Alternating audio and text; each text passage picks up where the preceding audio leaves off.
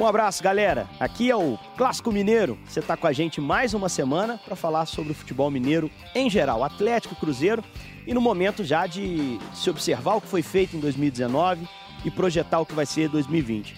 Dois times em realidades distintas para o ano que vem e times que viveram uma temporada que acho que não vai deixar saudade para nenhum dos dois torcedores, nem o Cruzeirense nem o Atleticano. É evidente que para o Cruzeirense uma temporada mais sofrida, mais triste pelo desfecho, mas o Atleticano também, lamentavelmente, não conseguiu comemorar muita coisa. E hoje, para a gente falar uh, sobre o ano de Atlético e Cruzeiro, uh, a gente aqui na TV tem, cada um tem sua função, cada um faz o seu trabalho, e a gente tem aqui a função do setorista, aquele repórter que é designado para fazer a cobertura específica de um time.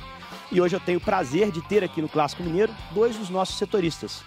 Gabriel Duarte, que acompanhou o Cruzeiro muito de perto e ainda acompanha, e Rafael Araújo, que esteve no dia a dia do Atlético ao longo de todo o ano. Um é boquista, o outro é torcedor do River. Tem isso também. Tem essa, essa rivalidade também nessa, nessa dupla de repórteres. Primeiro, Rafa, prazer ter você aqui no nosso Clássico Mineiro, velho.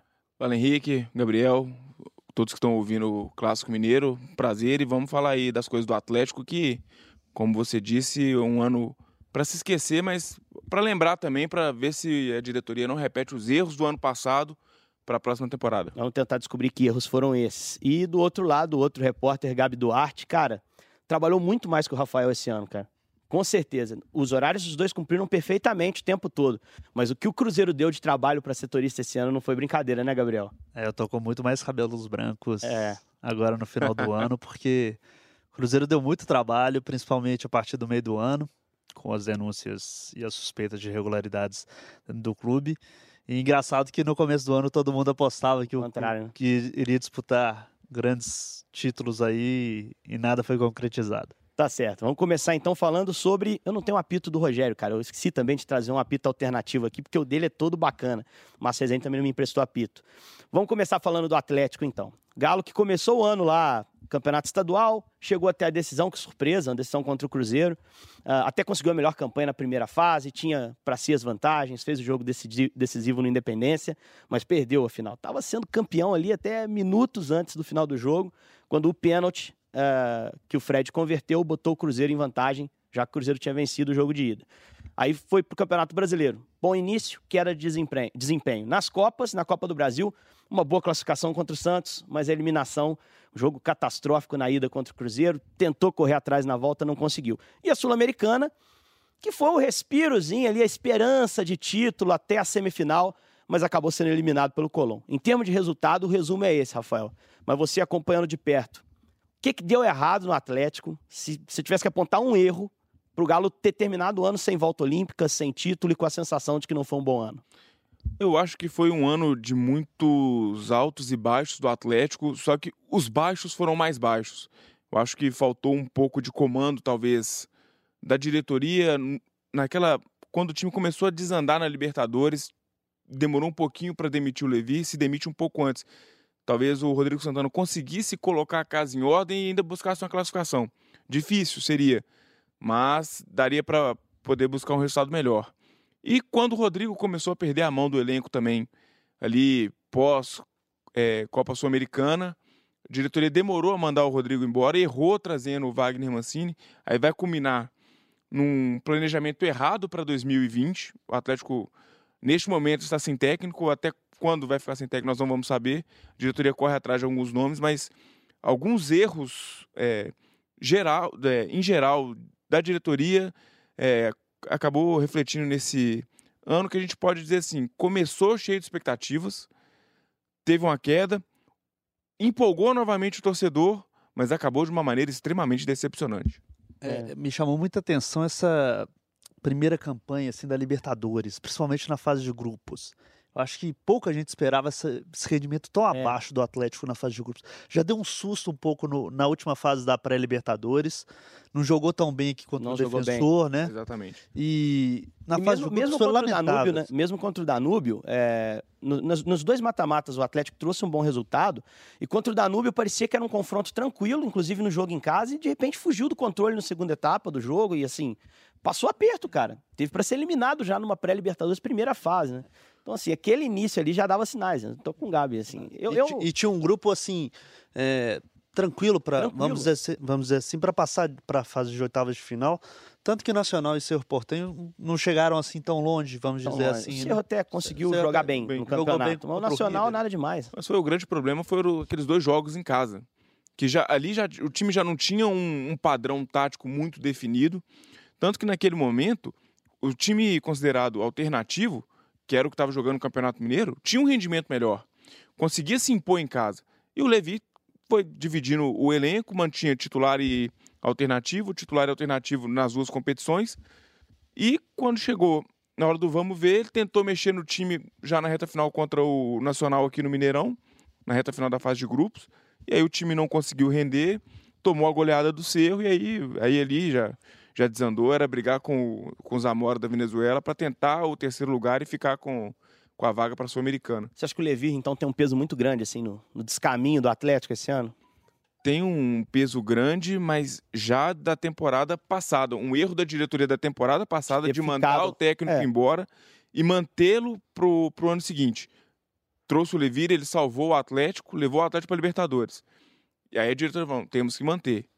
Manteve o Levi, mas não era o técnico para ser mantido. Era para começar um trabalho do zero na pré-temporada para construir uma coisa legal que é meio que o que está tentando fazer agora, né? Mas não acho o nome para capitanear esse, esse projeto para o ano que vem, né? Exatamente, só que o Wagner Mancini não teve o mesmo, o mesmo sucesso do Levi. Quando ele Será chegou. que não, cara? Na minha cabeça, é, lembrando assim, do momento da contratação do Mancini, eu fui contrário e acho que o trabalho dele é, não agregou muito, né? Mas acho que o Mancini ele entregou o que, o que foi encomendado. Cara, assume esse troço, ganha três jogos, não cai o Atlético Concordo. entregou isso. Né? Ainda ficou ali de lambuja com a vaguinha de Sul-Americana, que lá na frente, no ano que vem, pode ser algo bacana, assim. Né? Concordo. Acho que o Wagner Mancini foi contratado para fazer veio, o que ele fez. Não veio para construir nada mesmo. É... Não caia. Não é o que a torcida queria, que ninguém queria, porque o Atlético merecia e eu acho que tinha condições de fazer muito mais. Mas eu acho que ele fez o que que estava acordado assim e é, o desfecho fechou... também era o que todo mundo esperava que ele não ficaria. Mas o Rafael tinha expectativas maiores. Esse, é, que ele está falando, para mim esse é o problema. Ele, fe, ele foi um pensamento muito pequeno. Foi? Ele veio para salvar o time do rebaixamento e tipo, vou fazer só isso. Concordo. Mas dava para ter, se ele quisesse mesmo ficar no cargo pro ano que vem, ele tinha que ter pensado maior, cara. Tinha que ter pensado em ir até o fim. Com a queda, o, o Fortaleza teve uma queda do quase na reta final, depois cresceu. O Goiás teve uma queda. Se o Atlético tivesse pensado grande, falando, porra, vamos, re vamos reagir mesmo, vamos brigar, conseguiria chegar mais longe no, no e brasileiro. ele deixou uns pontinhos é, constrangedores pelo caminho, né? Chapecoense. Muito porque desistiu. Dificuldade para vencer fora de casa, assim, gigante. Eu acho que é, acabou pesando muito. Atlético Paranaense aqui. Então, assim, deixou uns pontinhos que. É, tudo bem, o Atlético Paranaense depois da Copa do Brasil não perdeu mais, um belo time. Mas é, o Atlético até nem jogou mal aquele jogo do Mineirão. Mas, assim, faltaram alguns resultados poderiam dar ao time a chance de, realmente é, brigar um pouco mais acima na tabela. Mas na minha cabeça, esse cara veio para não cair. Tanto que assume, assume ali uh, um contrato curto. É, não dá para você construir muita coisa em quatro meses, né, três meses, que foi o que ele teve. Então acho que o Mancini entregou, agora siga a vida. Acho que é um cara trabalhador, não tem, é, assim, pessoalmente nada que o desabone. O grupo, o grupo é um cara que o grupo gosta Recebeu dele, bem, não tem nenhum é. problema de relacionamento com ninguém. Isso a gente mas... ouviu muito, né? Que ele deu uma reabilitada assim no grupo, Sim. você acompanhou mais de perto, mas passou essa impressão de longe, assim, que ele deu uma reabilitada no grupo, que parece que estava meio caído. Principalmente o Casares, nesse caso, que é o cara que. Conseguiu arrancar Isso, bem dele, né? Deu uma ficou na reserva acho dois jogos, mas depois voltou, tipo, e voltou sendo protagonista, que é aquele cara que o torcedor do Atlético espera ver. Só que o pensamento era só sair do rebaixamento. Mas me pareceu que ainda no trabalho do, do Wagner, assim, acompanhando as partidas, que alguns jogadores estavam no ritmo, outros estavam em outros. Destaco aqui o Marquinhos, talvez que, eu, que me chamou Cheio a atenção. De fome, né? Esse é muita fome assim de bola e outros jogadores nem tanto, assim. Não, Luan não, também, assim, não tenha deixado cair, mas você vê o, o contexto do Luan. O Luan já meio que sabia assim que estava acabando, né? É. Quase foi pro Corinthians lá no início do ano. É, assim, é, não desejo dele Agora, sair. Fazer né? uma pergunta para o Rafa, assim, daquele. É, tentando explorar o conhecimento que ele tem, até comportamental do elenco do Atlético. A gente conhece tecnicamente os jogadores, é, mas você conhece o dia a dia. Você vê como os caras se portam no treino, enfim. Qual o perfil de treinador você acha que esse elenco precisa? Considerando que a gente já sabe os caras que vão sair, boa parte do elenco vai, vai iniciar 2020. É, você acha que é disciplinador, paisão? Eles poderiam assimilar o trabalho de um treinador mais moderno, com ideias diferentes? Como é que se sente assim? Porque o Atlético parece não saber, a diretoria parece não ter muito claro o perfil. É, como que você observa assim, qual seria um perfil interessante? Se você me dá um cheque em branco, eu traria o Carilho. Dentro das opções que eu vejo hoje no mercado, o Carilho. Por quê? É um cara que já mostrou que não precisa de um elenco muito forte para poder fazer um time competitivo. O Corinthians campeão não era um, um primor de qualidade, mas tinha, mas conseguiu uma arrancada muito boa. Tinha um jogador de exceção lá na frente, o Jô jogando é. tudo que Sim. sabia, não sabia. Temporada Só... em estado de graça. Mas né? se eu tivesse um cheque branco, eu traria o Sampaoli. Eu não, eu não vejo o Sampaoli dando muito certo com, com esse elenco de, dessa de qualidade. Cara, o Sampaoli já ia trocar eu a acho, zaga. Eu acho que o Sampaoli tirou muito do Santos. Muito. Para mim, é o melhor trabalho tinha. do ano, melhor que o do Jesus. Então, eu, eu acho que o Atlético tem jogadores com potencial que ele conseguiria tirar, eu, na minha opinião. Uhum. Mas é, realmente é uma, é uma, dificuldade porque tem que ver também quem que o Atlético vai trazer para o próximo ano não, de assim, peças. Se o Sampaoli não foi para o Palmeiras porque deixou o Santos porque não sentiu ambição no projeto, sentia que o projeto que ele tem de clube competitivo, aqueles clubes não conseguiriam dar o suporte, Muito aqui menos não aqui. queria não, cara. Mas, Austeridade opa, segue para 2020, né? Você tocou num ponto crucial. Se o São Paulo vem, já começaria trocando a zaga. De cara. O Carilli, eu acho que ele arrumaria a zaga. A zaga. Que para mim, não esse ano não, mas nos últimos anos vem sendo um grande problema do Atlético. O sistema defensivo toma muitos gols. É, a gente até estava na redação outro dia e comentando, foi até com o Fred, se não me engano, nosso também repórter aqui. Falei, Fred, o Atlético tomou gols em quase todos os jogos do campeonato, cara. Ele só conseguiu o chamado clean sheet, né, que é o, o jogo sem sofrer uhum. gol, sete vezes. Menos que o Havaí. Quer dizer... É muito pouco. Cara, você já começa o jogo perdendo de 1 a 0 praticamente. Essa zaga não te dá a credibilidade que basta um gol do ataque ali que vai sair os, os três pontos. Gol, é difícil recuperar. Mas eu e esse time recuperou muito. Lembra que tinha Hoje piadinha lá do Rodrigo Santana? Tinha figurinha no WhatsApp um. do 2x1. Um. É. É, era um time do 2x1, um, mas que normalmente era, era vazado. Aí nesse ponto o perfil do Carilho é interessante. Mas eu não acho que seja um problema da zaga. É um problema do sistema, sistema defensivo como um todo que começa lá no ataque. Os jogadores adoram dizer que, ah, não, não é só os, os zagueiros. Os atacantes, a primeira marcação lá, no Atlético isso não tinha. O Ricardo Oliveira não fazia isso direito. O de Santo não fazia isso direito. Aí você pega o Casares, que fica mais solto para armar as jogadas, não voltava para marcar. Então acho que o Carilli seria o cara para dar uma organizada né, no sistema Armar defensivo. de trás para frente. E, com boas peças. costuma cobrar muito esse comprometimento de todo mundo. Exatamente. esquema tático dele, E né? com boas peças. Eu acho que ele conseguiria dar um, um padrão de jogo melhor para o Fábio Santos, que foi uma das decepções talvez da última temporada. Você tem o Igor Rabelo e o Gabriel voltando, que podem formar uma dupla legal trabalha bem o Guga, a parte defensiva dele, que ofensivamente ele é muito bom. Escatou o Heaven na alta, viu, né? Pra mim é bom. Se o Gabriel realmente voltar bem, igual ele jogou no Botafogo na última temporada, pra mim a defesa é Igor Rabelo e Gabriel, isso aí não tem sombra de dúvidas. Talvez o Heaven entre como primeiro volante. Que eu não gosto. Ah, dependente demais, de... acho que a visão não é a melhor. Ele... Como, dependente ruim, de como o cara ia jogar, mas saída. você é. tem o Gustavo Blanco que volta de lesão, é, depende, é... depende muito do psicológico, o Blanco não vai voltar nesse início de temporada. A, a comissão técnica do Atlético tra, trabalha muito bem o psicológico e a parte física dele, porque a segunda lesão foi muito grave e afetou muito a cabeça do Blanco. é um jovem jogador com baita de um potencial, mas que precisa ter confiança de novo. Lógico. Então ele não vai voltar nesse início de Mineiro. Talvez no meio de fevereiro ali ele comece a aparecer no banco, entrando em alguns jogos, para poder voltar bem. seja muito importante o, ele sabe, para essa adaptação de novo, para essa confiança. É, é. é, o estadual tem esse, é uma pré-temporada de luxo. E cara. ele com o Jair, eu acho que é, é um, podem formar uma dupla incrível. Agora, como é um primeiro semestre mais tranquilo para para os três aqui de Minas, né, vamos dizer assim, não tem Libertadores, é. é um momento talvez ideal para eles recuperar e voltar aquela confiança e o futebol que ele estava tendo aqui no Exatamente. Atlético. Para um detalhe interessante, assim, eu concordo absolutamente que o Carilho é um treinador que monta a defesa, o São Paulo é um treinador que gosta mais de propor, gosta mais de sair. Eu estava fazendo a estimativa dos times que ficaram mais vezes sem sofrer gol em um jogo do campeonato e adivinhem qual é o time que, que tem mais clean sheet no Campeonato Brasileiro? Santos. Santos. sabe? Que é um time ofensivo, é um time que trata a bola muito bem, que gosta disso. Então, assim, às vezes você defende com a bola no pé também. Isso, isso tá isso. É, muito por ter, a, por ter a posse de bola, ter sempre o controle, você não leva tanto perigo. O que não aconteceu é. com o Atlético. O Atlético não ficava com a bola, tipo, o sistema de marcação era desorganizado, então cedia muito espaço para os chutes. do, dos adversários para chegarem tocando ou para chutar. E o Atlético, quando ia para frente, ou tinha um buraco muito grande porque pegava a bola atrás e não conseguia chegar com velocidade com muitas peças, ou errava a finalização. Como a gente viu, o Atlético foi o time que mais finalizou para fora no Campeonato Brasileiro. Sem falar que é, o Atlético passou nessa temporada, e aí vamos tentar entender razões, por algumas quedas técnicas individuais muito acentuadas em relação ao ano passado. Sim. Ricardo Oliveira, no ano passado, fez muito gol no brasileiro também. Muita gente falou: ah, o Ricardo Oliveira deu uma enganada no estadual, que o adversário é mais fraco, e no brasileiro, jejum. É, lógico, naturalmente você vai fazer mais gol no estadual também, né? Normal. O Fred foi artilheiro do campeonato é estadual. Disso. Né? Você vai fazer, os adversários são realmente mais fracos, você vai produzir mais chances. Os adversários marcam pior ou cedem espaço demais, normalmente jogam reativo. Uhum. É, mas isso já aconteceu no ano passado e o Ricardo Oliveira conseguiu manter isso no segundo semestre. É, é só idade, cara? É só físico, você acha, Rafael? Eu acho que a parte física do Atlético pesou muito no, nesse ano. O time teve uma queda acentuada pós Copa América.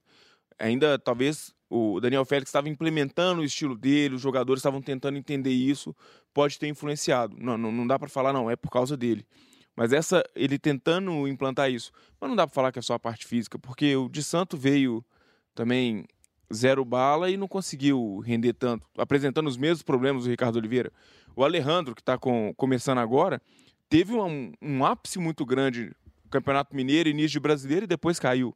O Alejandro é, ele começa a cair e depois vira titular, titular né? exatamente. Ele é, não conseguiu justamente, manter o ritmo. Justamente. O, aquele ele, ritmo. Ele entrava, entrava bem, fazia os gols. Quando era titular, quando ele começa a firmar, a curva dele. E aí começou o problema. Atenção, tanto do Atlético como do Cruzeiro, essa ineficiência ofensiva dos atacantes, assim. Me assustou. Me chegou a assustar é, porque você não via é, nenhuma melhora do, dos jogadores jogo após jogo, rodada após rodada dos, o, de, dos, dos, dois times. O Atlético até conseguiu manter um número de gols é, digno no campeonato. O Cruzeiro, a gente tinha falado do Cruzeiro. Mas não por causa dos atacantes. É, não, às vezes é o cara que vinha de trás, ajudava. Tinha muito do Casares, do Luan. Casares tipo, eram, eram um dos Mas principais eu, artilheiros. Estava falando do Blanco aqui, é, eu tenho expectativa muito boa para o ano que vem, é, ver como vai funcionar Blanco com o Jair, porque o Jair foi uma boa notícia desse ano. Foi. Aliás, das contratações, talvez e, lá em janeiro a gente como o Atlético Guga, caiu né? também com a saída do Jair, com a lesão do Jair. É, é, outra é, é uma questão assim que ficou claro para mim com essa a, a queda parte, do Atlético. A parte física do Jair, ela vai ter que ser muito bem trabalhada também nessa pré-temporada,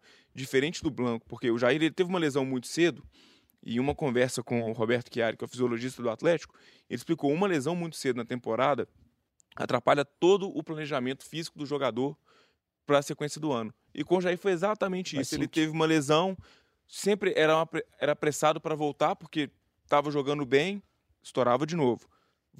Tratava, voltava, machucava. E foi assim o ano inteiro. Jair, se não me engano, teve quatro, lesões, quatro problemas musculares musculares que tiraram ele de grande parte do jogo. Mais, mais momento mais clássico quando ele acelerou a recuperação para voltar na semifinal da Sul-Americana, não suportou o jogo. Eu acho até que valeu a pena. Ele, o time melhorou com a entrada dele naquele sim, jogo, sim. até por isso conseguiu provocar já os pênaltis. Já saiu na frente do, do Colón, depois fez o segundo gol. É. Aí teve a infelicidade de ter tomado gol. Aí entra um dos pontos baixos do, do time.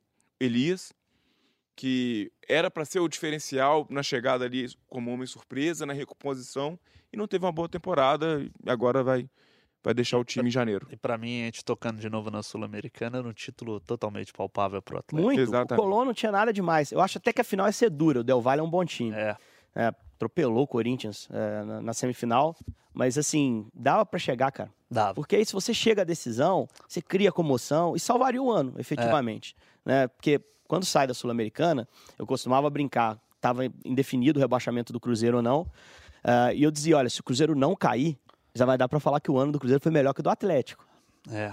Porque a gente só não jogava holofote para Vespasiano, para a Cidade do Galo, porque a confusão na Toca 2 era muito maior e a gente sabia que algo muito ruim podia acontecer, como acabou acontecendo lamentavelmente. Mas foi um ano para o Atlético assim que ainda bem para os dirigentes, para quem cuida do futebol do clube, que o Cruzeiro estava muito mal, porque senão a cobrança sobre ele seria muito maior nesse momento. Né? Não conseguiu ali entregar um clube. E pro ano que vem já tem reforço contratado, né, Rafael? O Mailton chega, uh, tem o um menino também, o, o, o Dylan. Dylan Boreiro. Borreiro, é, que é 17 anos, é um menino. Ainda nem tem, nem tem o visto ainda de trabalho, não pode porque tem 17 anos, mas vai ser reforço pro ano que vem. E muito do Del Valle dar trabalho que você citou o Atlético está querendo. É um dos nomes que podem ser anunciados pelo Atlético é o técnico do Vale Miguel Angel. Então, é. a gente já vai virar pro Cruzeiro e eu acho que muito Não, da. Dá para levar até 22 minutos aqui, É, porque então os tá dois minutos de quase. abertura a gente se alongou. É, então tá tinha que quase. falar que um é boa, que o outro é Mas terrível. eu acho que muito da do Atlético ter relaxado no final do Campeonato Brasileiro tem a ver com a má fase do Cruzeiro. Como o Cruzeiro tá mal, igual você falou, pra gente. Nós estamos um pouquinho melhor que eles, então é tranquilo. E, e o rebaixamento do Cruzeiro, talvez, para muitos atléticos, ah, foi um título, salvou o ano do Atlético. Não, não salvou o ano do Atlético. O ano do Atlético foi muito ruim. Não vou falar que foi péssimo, mas foi muito Mas ruim. foi ruim. O Atlético não ganha um título há dois anos. Vai entrar muito pressionado no Campeonato Mineiro. Favorito. É, o favorito. Favorito, porque afinal é o único time da primeira divisão. Apesar de que o América leva um trabalho já, é, já consolidado, né? Mas Não a capacidade de investimento do Atlético é muito maior que agora dos, dos dois rivais dele. Oh, mas eu acho que o América do segundo semestre encararia Atlético ou Cruzeiro, de Também igual para acho. igual. Minha, minha visão, Também acho. acompanhando todos os times muito de É, perto. assim. e até falando dessa questão, é, chamou a atenção, às vezes até que a gente às vezes falava até muito do- dos problemas financeiros do Cruzeiro, até esquecia às vezes, que o Atlético também, tem os seus problemas. Sim, tem Tá Tá com o salário atrasado O presidente ainda. confirmou que o dinheiro da premiação agora pela classificação é que vai regularizar Vai o salário, regularizar cara. Já, tinha- já era pra estar pago isso aí, cara. Tudo bem que esse, essa premiação, só de você não cair, você já recebe, então você já pode contar com ela. O Atlético se livrou do rebaixamento com três rodadas de antecedência. Mas assim, não é o melhor dos mundos, né? Tem que tentar manter. E acho que teve um erro também técnico muito importante do Atlético, de análise de temporada. Escantear demais o brasileiro para concentrar na Sul-Americana. Porque aí ele saiu da Sul-Americana e o que restou? Brigar um campeonato brigar brasileiro em que ele estava em, qui- em queda técnica, mais pressão, enfim. Acho que ali também teve um erro estratégico. O Dava- Atlético ficou quase 10 jogos sem. 11 jogos sem ganhar. Sim, é. Um time que quer brigar por alguma coisa, você não pode ficar 11 jogos sem ganhar na Não dá. temporada. E se ele não deixasse para escanteio, dava claramente para brigar para uma vaga na Libertadores. Assim. Para mim é nítido isso. Daqui a 10 segundos, agora um pouco menos, chegaremos ao minuto 22, que é o minuto em que passaremos a falar do outro grande rival desse clássico mineiro. A gente semanalmente aborda e tenta dar o mesmo tempo para cada um deles. Na semana passada a gente acabou de fazendo um programa especial, ah, porque foi o day after do rebaixamento do Cruzeiro, então falamos mais de meia hora do Cruzeiro e um pouco menos do Atlético. Hoje a gente volta a- a- ao, ao tempo um pouquinho mais dividido. Vai dar tempo de falar de tudo que aconteceu no E é a minha Cruzeiro esse ano? preocupação, Gabriel. Eu acho que a gente vai ter que ter um poder de síntese importante agora para conseguir entregar o que o torcedor cruzeirense merece nesse, nesse espaço. E a gente está gravando aqui na segunda-feira. Até o fim da semana é possível que tudo eh, o que a gente disser aqui mude, né? Porque é absolutamente instável, principalmente o ambiente político do Cruzeiro nesse momento, né, Gabriel? É, até o fim dessa segunda, inclusive. Pode ser que aconteça alguma coisa. Antes da gente começar aqui, o Gabriel entrou e falei assim, Gabi, cara, eh, como é que a gente vai abordar a questão da saída do presidente ou não? Aí você falou, não sei, cara. Porque ele pode dar uma entrevista daqui a pouco, falar que saiu. Como pode não dar? Como pode voltar um Zezé Perrela da vida daqui a pouco? Isso aí já é o que eu acho. Eh, Pode acontecer de tudo, cara. Tá mudando É. muito rápido. Eu cubro o Cruzeiro há sete anos. E eu nunca vi um momento tão estável politicamente, esportivamente. É, a gente não sabe o que que vai acontecer. É, a gente conversa com um, conversa com o outro. Um fala uma coisa, outro fala outra coisa. O Cruzeiro vive um momento político assim totalmente instável, realmente, com várias alas dentro do, do Conselho Deliberativo, com vários pensamentos ao mesmo tempo. Então, o clube precisa achar um, um ponto em comum para tentar voltar aos planejar. trilhos, se planejar. O Cruzeiro não fez nada até o momento para o ano que vem. Vendo um pouco de fora, parece que, você citou igual, tem várias alas, várias vertentes dentro da diretoria, mas parece que todas essas a- alas, vertentes, áreas, querem lucrar com alguma coisa. Parece que ninguém está se importando com o Cruzeiro. Todo mundo quer ir entrar, mas é, é para tirar um pouquinho ali do seu. Ninguém quer salvar o Cruzeiro, ninguém quer se preocupar com, a, com o que Isso é um está ponto acontecendo com o importante. Cruzeiro. Existem é pessoas que, que querem ajudar o clube, mas elas me parece que ainda não têm essa força para para Peitar os Pra velhos peitar, isso, que tocam o clube há mais e tempo. tomar o comando, entendeu? Há duas alas bem claras é, que a gente vê, a do atual presidente, que tem muita força política, entra dentro do clube, e, e de outra ala, que era da ala do, do Gilvan de Pinho, que apoiava o Wagner, que apoiou o Wagner na última eleição, é, aliado com outros é, é, conselheiros que têm muito muita boa condição financeira e que pode, poderiam ajudar o clube. Mas há uma briga política, há um rancor muito grande dentro do clube e que isso tem atrapalhado bastante o Cruzeiro, não só agora, durante o ano todo. E desde a eleição de 2017 isso vem atrapalhando muito o clube internamente. É, e há uma necessidade também de, de se apurar o que, o que aconteceu de errado, né? Eu tenho a impressão que muita gente ali ainda esconde muita gente ali. Né? Ainda tenta cobertar algo que tenha sido feito de forma lesiva ao clube. Né? E eu não gosto muito de personificar, mas acho que isso ficou muito claro através, principalmente das investigações da polícia, a série de matérias que a gente trouxe. Uh, o Itair Machado, por exemplo, acabou fazendo uma gestão que foi problemática. Né? E isso ainda está sendo apurado internamente no clube. Os caras não sabem exatamente. Eu fico muito com a fala do Zezé. É, eu estimo, ele disse, a dívida em 700 milhões, mas pode ser mais, porque a gente ainda não acabou de ver tudo. É, tem né? gente que.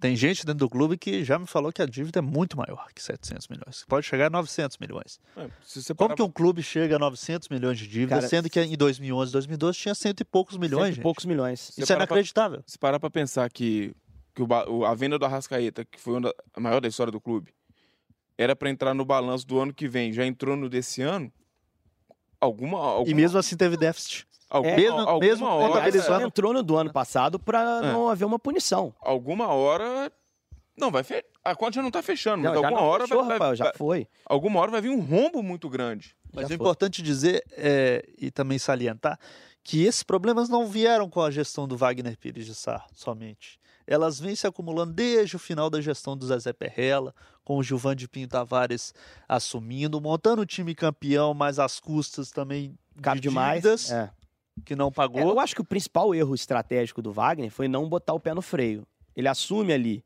é, um clube que já tinha uma situação financeira delicada. Em vez de ele reorganizar, ele alimenta essa máquina de fazer dívida. E tem uma frase que me chama muita atenção no começo da gestão do Wagner, é, dita pelo Itair Machado, então ex-vice-presidente de futebol, então vice-presidente de futebol do Cruzeiro, que ele disse para a imprensa geral que dinheiro traz dinheiro. É. Ou seja, eles iriam investir para ganhar campeonatos, para ganhar a premiação. Mas eles ganharam Copa do Brasil.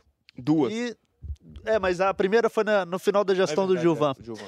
E essa casa arrumada não veio.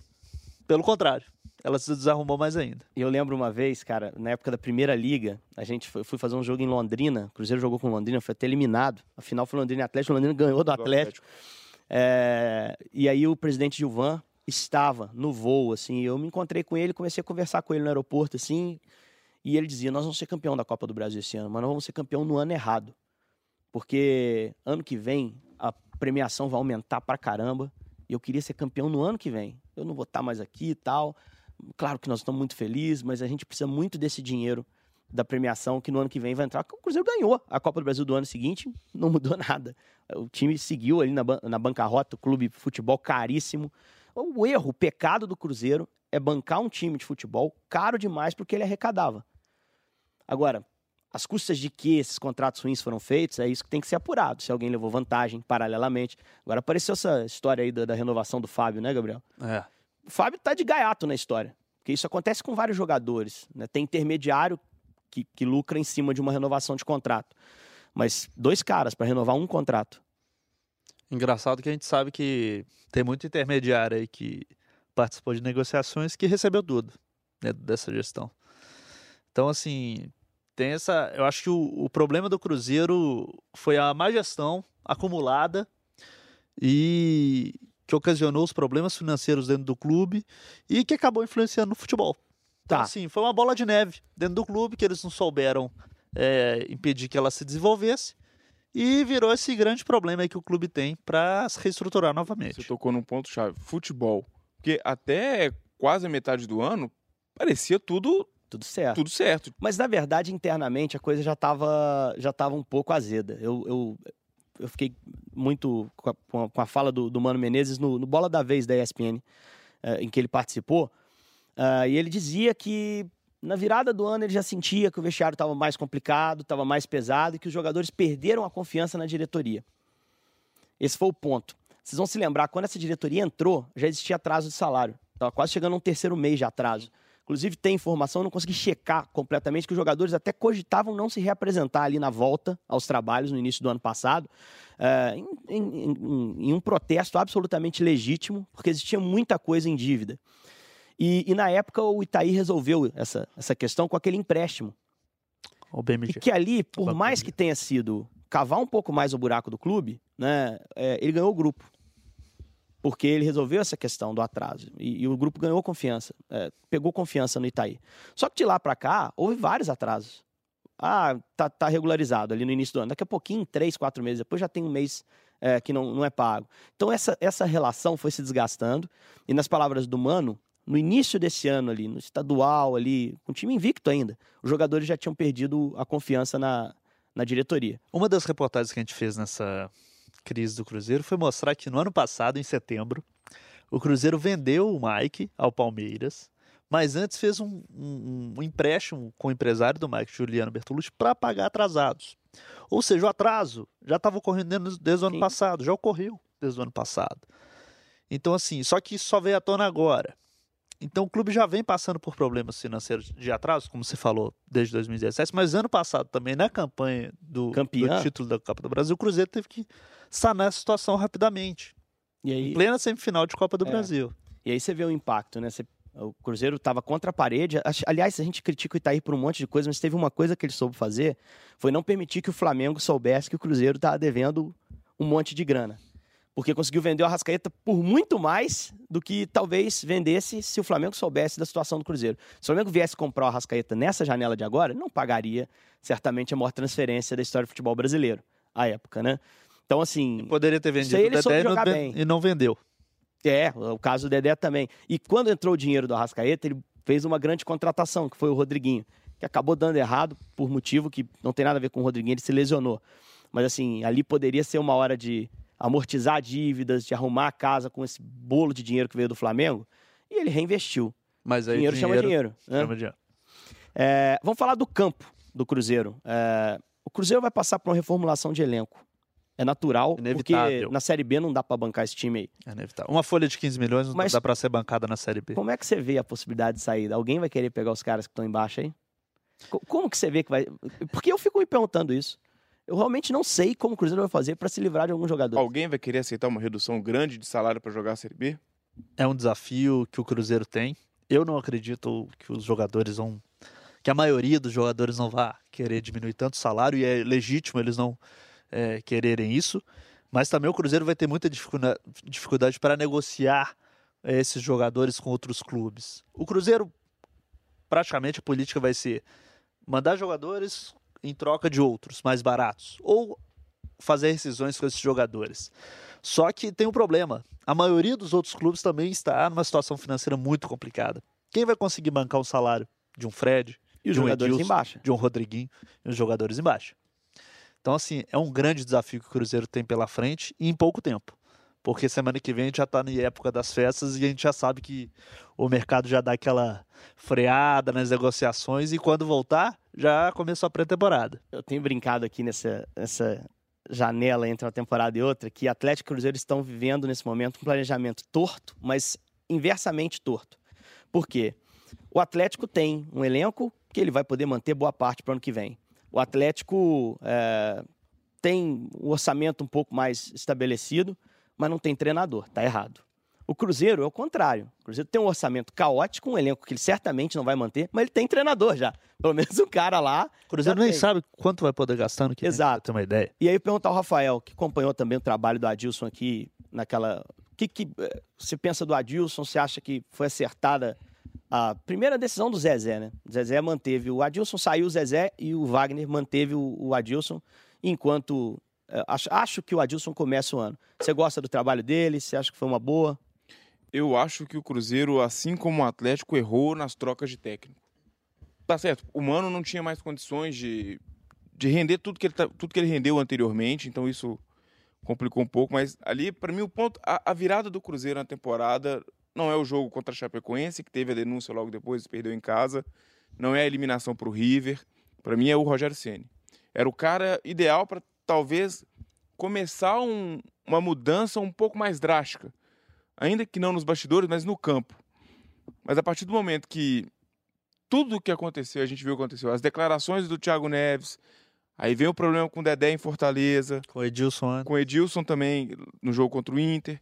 E aí vira uma bola de neve que a diretoria não banca a decisão que ela tomou antes. Em menos de dois meses. A diretoria não bancando uma decisão que ela tomou antes, troca o Rogério, traz o Abel, que todo mundo. Todo mundo não, mas a gente sabia Abel, que, não, que não ia dar é, certo. o Abel chegou na onda ali do, do ADA, amigo do amigos. é, mas não. Não o é Abel assim. teve até o. Comparado, por exemplo, ao Mano e ao Rogério, teve melhor rendimento que os dois. É, mas empatou de demais. Perder, né? é. Empatou demais. Talvez esse tenha sido o grande problema do Cruzeiro. Empatou. Foi, acho que junto com o Corinthians foi um dos times que mais empataram na primeira divisão. E você empatar, empatar, empatar, isso outros brasileiros já mostraram. Não dá resultado. O professor Luxemburgo falava lá no início, minha gente, lá quando a gente estava jogando o primeiro campeonato de pontos corridos, que o Cruzeiro, saudoso Cruzeiro de 2003, sobrou na competição. O Luxa já falava. É, um campeonato como este, tá certo? Você precisa ganhar, cara. Por quê? Se você empata cinco jogos, você não perdeu nenhum, ótimo, cinco pontos. Se você ganha dois e perde três, você já fez seis pontos. Sabe? Você já andou mais do que o outro, uma casinha acima. Então, assim, é, o empate não resolve nada e eu alertava isso também na reta final do ano. Cara, não adianta nada você buscar um empate fora de casa com o Atlético Paranaense se você chegar aqui e empatar com o Bahia também. Porque você tá trocando ponto, cara. E dificultou muito o Cruzeiro na reta final, porque todos os times acima dele, e até o CSA que estava abaixo, tinham mais vitórias que o Cruzeiro. É. Não adiantava você empatar nos pontos, você tinha que passar. Aí na última rodada, não, não adianta você ganhar do Palmeiras, se tivesse ganhado. É, o... E ainda teve outra coisa. tivesse empatado, porque ia ter o mesmo número de pontos. Os concorrentes tropeçavam e o Cruzeiro não fazia não parte fazia dele. Os, os concorrentes ainda ajudavam o Cruzeiro e ele não fazia parte dele, não vencia. O... Então não assim, tinha como. Muita gente ficava, ah, o Botafogo escapou do rebaixamento com 21 derrotas, perdeu mais que a Chape. Mas os caras ganharam 15 jogos, 14 jogos, cara. O Cruzeiro ganhou 7. Você escapa, exato. É dessa forma. E assim. É... Só que me chamou muita atenção, aí a gente voltando lá no começo do ano, porque o Cruzeiro foi, por exemplo, o último time da Série A a perder. Sim. O Cruzeiro foi o Flamengo. segundo melhor da Libertadores. Foi campeão mineiro invicto. Quem esperava, quem apostava lá no começo do Campeonato Brasileiro que o Cruzeiro brigaria contra o rebaixamento? Ninguém. Cruzeiro Ninguém. é dado por muitos como favorito para ganhar tudo. É, eu falava aqui na redação, ó, o Cruzeiro vai brigar, vai chegar à final de algum jogo, de algum campeonato aí, ou Copa do Brasil, ou Libertadores. Mas aí o extracampo começou a pesar. Se dinheiro chama dinheiro e normalmente traz vitória, derrota chama derrota também. Você perde um jogo, já começa uma cobrança, a bola de neve só vai aumentando. O Cruzeiro, se você for analisar ele foi, ele perdeu peças também ao longo do ano. Perdeu o titular, por exemplo, o Romero, baratinho, precisou vender para pagar salário. O próprio Raniel, que era Murilo. uma posição. O Rodriguinho voou no início do campeonato, no início da temporada. Jogou seis rodadas brasileiro, também perdeu essa peça. Então, assim. É... Perdeu o Murilo, perdeu o Lucas Silva. Mesmo que não fossem Algumas titulares, que ele tinha. mas eram peças dentro do grupo que eram importantes. E tudo isso para quê? Para pagar salário atrasado. Não fecha a conta, gente. Não fecha. Você tem o dinheiro para pagar o salário atrasado, mas no próximo mês você não tem e você já perdeu um jogador. Aí você vai usar o menino da base, que pode ser espetacular, mas chega em um momento que, que ele está sendo colocado no fogo. Talvez, Sem dúvida. Talvez o Romero seria fundamental nessa reta final de, de temporada do Cruzeiro. Sim, é só Principalmente espírito, né? porque o Henrique o não estava conseguindo render tanto. O Acho ataque o do Cruzeiro sem conseguir fazer gol, o Raniel poderia ah. viver bons momentos no Cruzeiro. É. Agora, assim, é, essa janela, o, o Gabriel, é, a gente está meio em dúvida assim, sobre o futuro do Cruzeiro, não dá para. Mas o que, que você pode. O que, que a gente pode pensar em relação a contratações, algo assim? Para mim, o Cruzeiro precisa investir na base, aproveitar os garotos que ele tem na base. Tem garotos que são que têm boa qualidade dentro da base, alguns já, já até atuaram pelo profissional e buscar realmente essas peças no mercado mais baratas que entrem dentro do orçamento do clube para se reestruturar. Não tem outra saída para o Cruzeiro. O Cruzeiro não pode mais abusar dos gastos, abusar dos salários, tanto dentro de campo como no administrativo. O Cruzeiro precisa se acertar, porque senão a gente já sabe que não vai ter saída. O clube não vai sair da Série B desse jeito. É, o Cruzeiro minha... precisa se acertar para voltar à elite. Em um momento muito importante da história do clube. Ano que vem, 2021, perdão, tem o centenário do centenário clube. do clube. E outra coisa, com essa mudança agora do sistema de cota, você ficar um ano ali recebendo, o Cruzeiro vai receber algo perto de 8 milhões de reais, não é isso? Porque é, já adiantou isso. cotas. Se você ficar na Série B, no outro ano você recebe de novo esse valor coisa. Baixo. Então o Cruzeiro tem que voltar para a prateleira dos mais bem pagos, né? Porque é a Série A, inevitavelmente. O dinheiro da TV hoje sustenta o futebol brasileiro, cara. Então, se jogar uma temporada sem essa grana, talvez ali a base consiga dar suporte para você subir. Mas é se não subir. Se você continua na Série B, você não consegue captar patrocínios tão bons. Você não consegue contratar jogadores tão bons no mercado, que a gente sabe que, infelizmente, é o dinheiro que manda. Então vai ser mais difícil voltar. E vai ser mais difícil competir na elite se ele conseguir voltar. Então o Cruzeiro precisa re se reestruturar rapidamente para conseguir essa, esse rápido retorno. Você, você acha que realmente é um perigo o Cruzeiro não conseguir o acesso logo de cara se não fizer uma mudança tão grande assim? Eu prefiro não opinar agora, mas eu acho que essa, esse planejamento de dezembro e janeiro vai ser decisivo para o ano do clube. Porque se mexer lá no, no meio do ano, a gente já viu que não dá muito certo. São poucos exemplos que a gente vê que mexeu lá no ano de repente e conseguiu uma conseguiu grande mudança. Virar. O Flamengo é um exemplo disso. Trouxe o Jorge Jesus, algumas peças importantes, foi campeão brasileiro. O Palmeiras no ano passado acabou sendo assim também. Né? Também, verdade. Caminho. Mas era um clube que tinha dinheiro. São Exato. dois clubes. O Esse Cruzeiro é o não tem. Esse tinha, é o ponto. Tinha dinheiro, era estruturado e, tava com... e os resultados não eram tão ruins. O Cruzeiro, o Cruzeiro esse ano, nesse momento, é o Adilson, o treinador, vai precisar muito do trabalho do treinador. Tanto de observação de mercado para captar bons Isso, jogadores. Só opinando sobre o Adilson, é que a gente estava questionando. Sim. Eu acho que é um nome importante. Eu tem, também tem, acho que tem, combina. Tem identificação com o clube. É um treinador que não estava em baixa não fez bons trabalhos ultimamente. O Adilson precisa do Cruzeiro também. Mas é um momento de reestruturação até para ele. É um momento de, de, de, renascimento, vamos assim dizer, do, do Adilson. E é um cara que, que sabe talvez pescar uns jogadores que ele conhece bem, sabe trabalhar com base. Então acho que é um treinador que vai conseguir é, se, se é um bom nome, É um bom nome. É, Eu acho que é um bom conseguir. nome e é um nome dentro dos possíveis nesse momento do Cruzeiro, acho que é um nome Rafael talvez o mais ideal. ali que não. É, Rafa não concorda. acho que dentro dos possíveis talvez seja o nome, mas não é o, eu não acho que seja o nome ideal. Acho que o Cruzeiro tem que pens, pensar um pouquinho maior, um pouquinho mais na grandeza do clube, porque o Adilson já faz muito tempo que ele não faz um trabalho. Foi, foram poucos jogos dele no comando. É, o Adilson aqui, mas, teve 10 dias de trabalho. Mas é. o time não apresentou, para mim, nada de diferente. Então, eu realmente não sei se o Adilson é o cara ideal.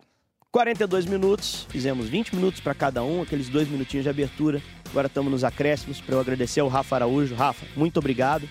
Foi ótimo falar, principalmente sobre o Galo, né, cara? A gente que. É, eu fui setorista também, cobri pela Rádio Globo. É, não, nada, é, não tem como você superar o nível de conhecimento de quem está todo dia lá dentro. É, é tudo, quase tudo é passado realmente no material que vocês preparam, mas tem muito da observação, do conhecimento de uma outra pessoa, de posturas. Foi bacana ouvir um pouquinho sobre sua experiência esse ano lá no Galo. Eu que agradeço o convite e precisando de qualquer coisa de Galo, só chamar que estamos, estaremos atendendo ao, ao Clássico Mineiro. Você vai sair de férias agora, Gabriel? Não, não, a gente vai Tinha que arrumar mais trabalhando aí bastante mínimo, nos bastidores. Tem muita coisa para acontecer no Cruzeiro nesse final de ano aí. Vamos ver o que, que vai acontecer com o Cruzeiro, mas a gente torce. É, até para o nosso trabalho é bom. Que o clube bem, se recupere, que o clube. Boas histórias. Tenha um renascimento aí e volte forte, né? Como a gente sempre viu o Cruzeiro no, no Brasil. Vai voltar porque é gigante. Se Deus quiser, vai dar tudo certo nessa temporada 2020. Então, grande abraço para vocês, você que nos acompanhou. Sempre com a gente aí, semanalmente aqui no Clássico Mineiro. Valeu, gente!